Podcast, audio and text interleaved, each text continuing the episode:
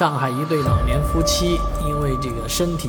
的原因啊，在网上终于找到了一款非常适合他们上下楼的这个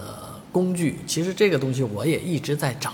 我也希望能够找到一个比较便宜啊、稳定啊、安全的解决方案。而这一家呢，就更让人放心了，因为它是蒂森克鲁伯的旗下子公司。啊，这个确实是蛮蛮厉害的一个品牌。本身蒂森克鲁伯的这个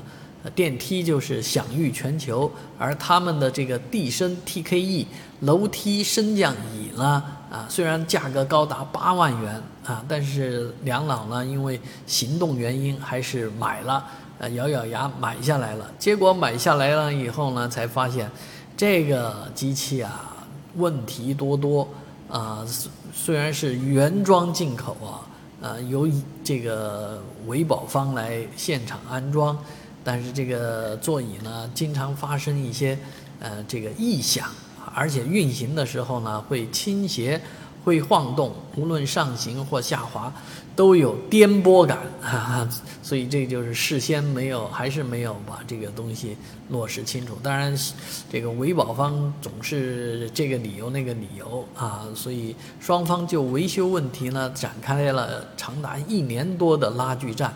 有一年多解决不了这个问题，品牌方认定这个是轮子出问题，啊，会通过进口啊再做替换。啊，要求设备停用两个月，啊，但是确实这个设备，呃，目前这个状况呢，让薛阿姨啊，这个吃不消。为什么呢？啊，坐在上面比坐那个过过山车还要紧张啊，心脏病都要犯了啊，这个确确实实是花了这么多钱没有得到好的用处啊。啊，确实是蛮心焦的啊。其实类似的这样的设备，应该说多多少年前大家都在说，都在讲，但是真的，一到用的时候，大家会发现这样那样的问题，啊，都人工智能的时代了，为什么一些助老产品就做不好呢？啊，这些方案为什么就得不到很好的解决呢？这都还是蛮贵的，如果便宜的话，